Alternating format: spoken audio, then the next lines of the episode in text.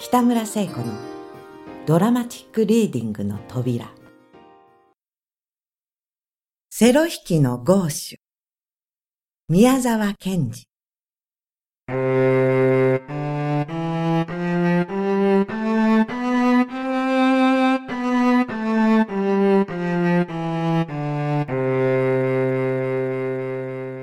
ゴーシュは町の活動写真館でセロを弾く係でした。けれども、あんまり上手でないという評判でした。上手でないどころではなく、実は仲間の学手の中では一番下手でしたから、いつでも学長にいじめられるのでした。昼過ぎ、みんなは楽屋に丸く並んで、今度の町の音楽会へ出す第六交響曲の練習をしていました。トランペットは一生懸命歌っています。バイオリンも二色風のようになっています。クラリネットもボーボーとそれに手伝っています。ゴーシュも口を凛と結んで目を皿のようにして楽譜を見つめながらもう一心に弾いています。にわかにパタッと学長が両手を鳴らしました。みんなぴたりと曲をやめてしんとしました。学長が怒鳴りました。セロが遅れたとーてててててー。こっからやり直し。はい。みんなは今のところの少し前のところからやり直しました。ゴーシュは顔を真っ赤にして、額に汗を出しながら、やっと今言われたところを通りました。ほっと安心しながら続けて弾いていますと、学長がまた手をパッと打ちました。セロ糸が合わない。困るなあ。僕は君にドレミファを教えてまでいる暇はないんだがな。みんなは気の毒そうにしてわざと自分の譜を覗き込んだり、自分の楽器を弾いてみたりしています。ゴーシュは慌てて糸を直しました。これは実はゴーシュも悪いのですが、セロも随分悪いのでした。今の前の小説から。はい。みんなはまた始めました。ゴーシュも口を曲げて一生懸命です。そして今度はかなり進みました。いい塩梅だと思っていると、学長が脅すような形をして、またパタッと手を打ちました。またかと、ゴーシュはドキッとしましたが、ありがたいことには今度は別の人でした。ゴーシュはそこで、さっき自分の時みんながしたように、わざと自分の笛目を近づけて、何か考えるふりをしていました。では、すぐ今の次。はい。空と思って引き出したかと思うと、いきなり学長が足をどんと踏んで怒鳴り出しました。ダメだまるでなっていないこの辺は曲の心臓なんだ。それが、こんなガサガサしたことで。諸君、演奏まであと10日しかないんだよ。音楽を専門にやっている僕らが、あの金靴かじだの里親のデッチなんかの寄り集まりに負けてしまったら、一体我々の面目はどうなるんだ？おい、ゴーシュ君君には困るんだがな。表情ということがまるでできてない。怒るも喜ぶも感情というものがさっぱり出ないんだ。それにどうしてもピタッと他の楽器と合わないもな。いつでも君だけ溶けた靴の紐を引きずってみんなの後をついて歩くようなんだ。困るよ。しっかりしてくれないとね。後期ある我が金星音楽団が君一人のために悪評を取るようなことでは、みんなへも全く気の毒だからな。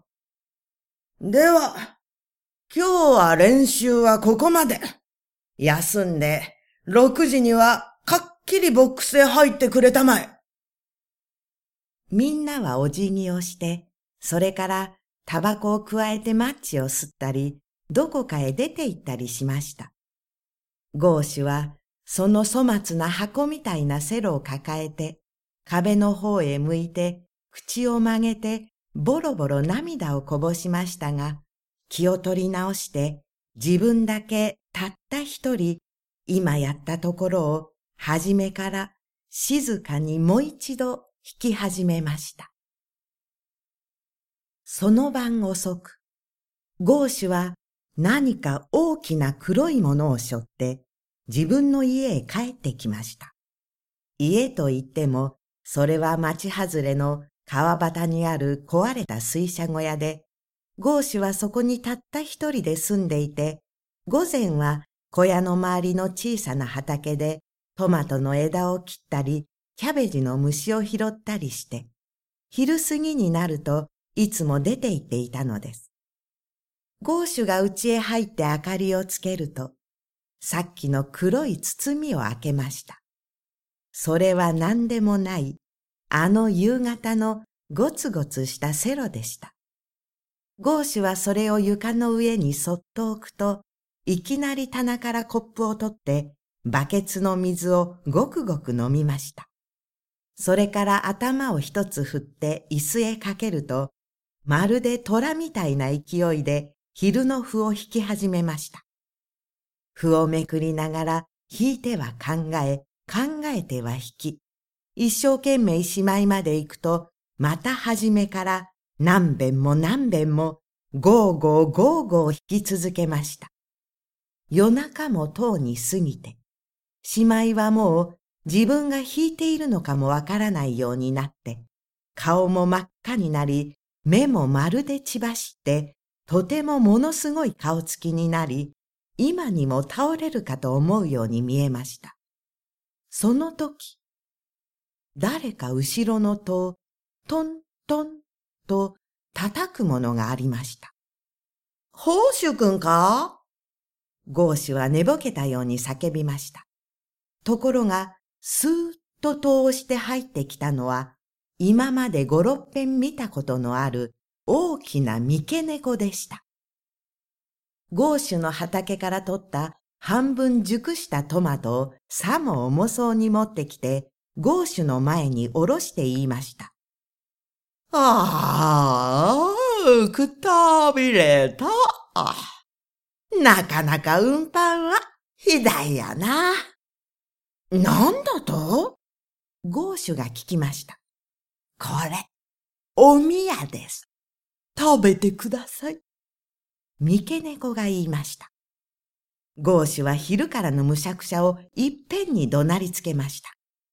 誰が貴様にトマトなど持ってこいと言った？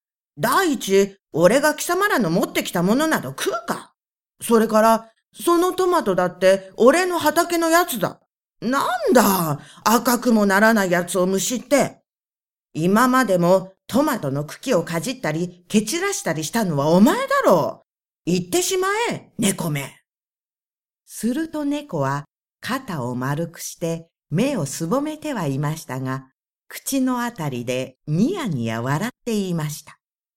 先生、そうお怒りになっちゃお体に触ります。それより、シューマンのトロメライを引いてごらんなさい。聞いてあげますから。生意気なことを言うな。猫のくせに。セロ引きは尺に触って、この猫のやつどうしてくれようとしばらく考えました。いいや、ご遠慮はありません。どうぞ。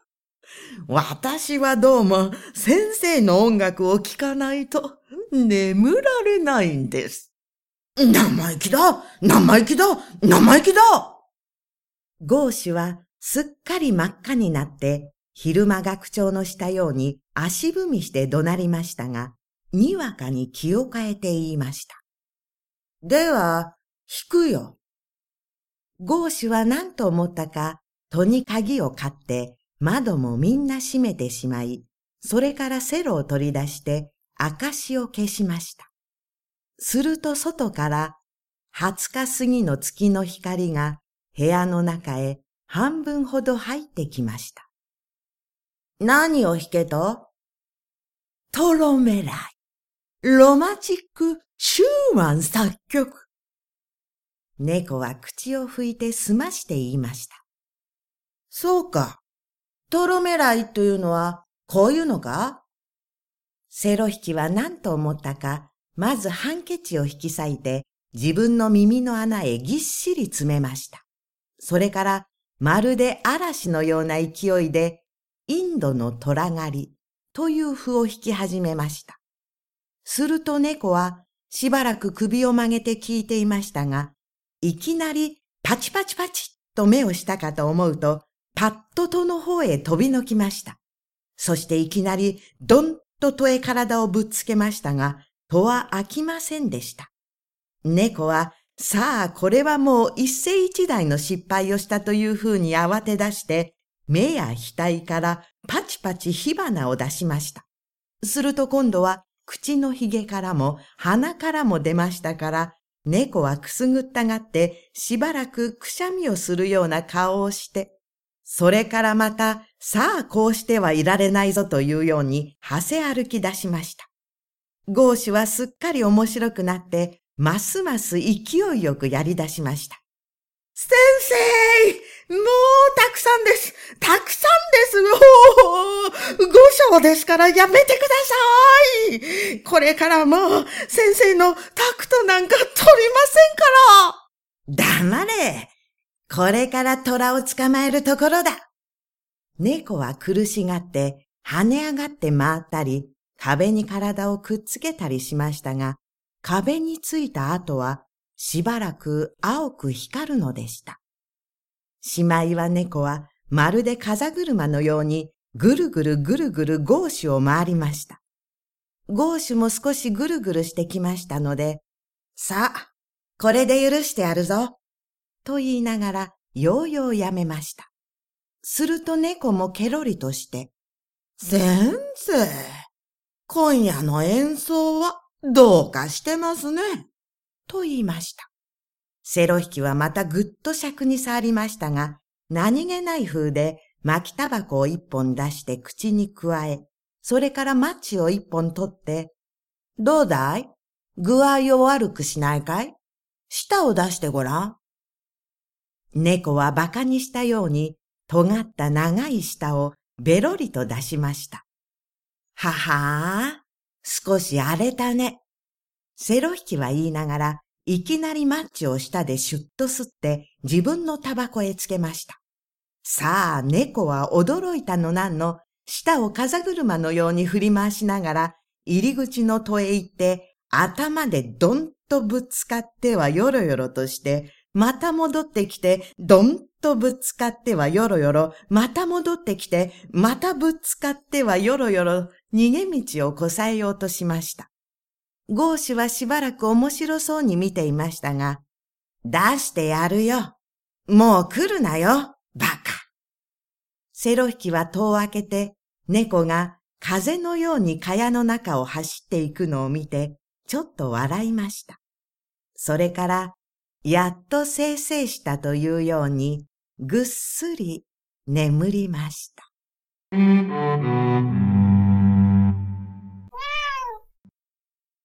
次の晩も、ゴーシュがまた黒いセロの包みを担いで帰ってきました。そして水をごくごく飲むと、そっくり夕べの通り、ぐんぐんセロを引き始めました。十二時は間もなく過ぎ、一時も過ぎ、二時も過ぎても、ゴーシュはまだやめませんでした。それからもう何時だかもわからず、弾いているかもわからず、ゴーゴーやっていますと、誰か屋根裏をコツコツと叩くものがあります。猫、まだ懲りないのか？ゴーシュが叫びますと、いきなり天井の穴からポロンと音がして、一匹の灰色の鳥が降りてきました。床へ止まったのを見ると、それはカッコウでした。鳥まで来るなんて何の用だ？ゴーシュが言いました。音楽を教わりたいのです。格好鳥は済まして言いました。ゴーシュは笑って、音楽だと？お前の歌は、カッコー、カッコーと言うだけじゃないか。するとカッコーが大変真面目に。ええ、それなんです。けれども、難しいですからね。と言いました。難しいもんか。お前たちのはたくさん泣くのがひどいだけで、泣きようは何でもないじゃないか。ところが、それがひどいんです。例えば、かっこーとこう泣くのと、かっこーとこう泣くのとでは、聞いていてもよほど違うでしょ？違わないね。では、あなたにはわからないんです。私らの仲間なら、かっこーと一万言えば一万みんな違うんです。勝手だよ。そんなにわかってるなら、何も俺のとこへ来なくてもいいではないか。ところが私は、ドレミファを正確にやりたいのです。ドレミファもクソもあるか。ええ、外国へ行く前に、ぜひ一度いるんです。外国もクソもあるか。先生、どうかドレミファを教えてください。私はついて歌いますから。うるさいな。そら、三遍だけ弾いてやるから、済んだらさっさと帰るんだぞ。ゴーシュはセロを取り上げて、ボロンボロンと糸を合わせて、ドレミファソラシドと弾きました。するとカッコは慌てて羽をバタバタしました。違います、違います。そんなんでないんです。うるさいなではお前やってごらん。こうですよ。カッコは体を前に曲げてしばらく構えてから、カッコーと一つ泣きました。なんだい？それがドレミファかい？お前たちにはそれではドレミファも第六交響楽も同じなんだな。それは違います。どう違うんだ？難しいのはこれをたくさん続けたのがあるんです。つまりこうだろう？セロ引きはまたセロを取って、カッコー、カッコー、カッコー、カッコー、カッコ、と続けて弾きました。するとカッコは大変喜んで途中から、カッコ、カッコ、カッコ、カッコ、とついて叫びました。それももう一生懸命体を曲げていつまでも叫ぶのです。ゴーシュはとうとう手が痛くなって、こら、いい加減にしないかと言いながらやめました。するとカッコは残念そうに目をつり上げてまだしばらく泣いていましたが、やっと、カッコー、カックー、カッカッカッカッカッと言ってやめました。ゴーシュがすっかり怒ってしまって、こら鳥、もう用が済んだら帰れと言いました。どうか、もう一遍弾いてください。あなたのはいいようだけれども、少し違うんです。なんだと？俺が貴様に教わっているんではないんだぞ。帰らんか。どうか、たったもう一遍お願いです。どうか。格好は頭を何遍もコンコン下げました。では、これっきりだよ。ゴーシュは弓を構えました。格好は、と一つ息をして、では、なるべく長くお願いいたします。と言って、また一つお辞儀をしました。嫌になっちまうな。ゴーシュは苦笑いしながら弾き始めました。するとカッコーはまたまるで本気になって、カッコー、カッコー、カッコーと体を曲げて実に一生懸命叫びました。ゴーシュははじめはむしゃくしゃしていましたが、いつまでも続けて弾いているうちに、ふっとなんだか、これは鳥の方が本当のドレミファにはまっているかな？という気がしてきました。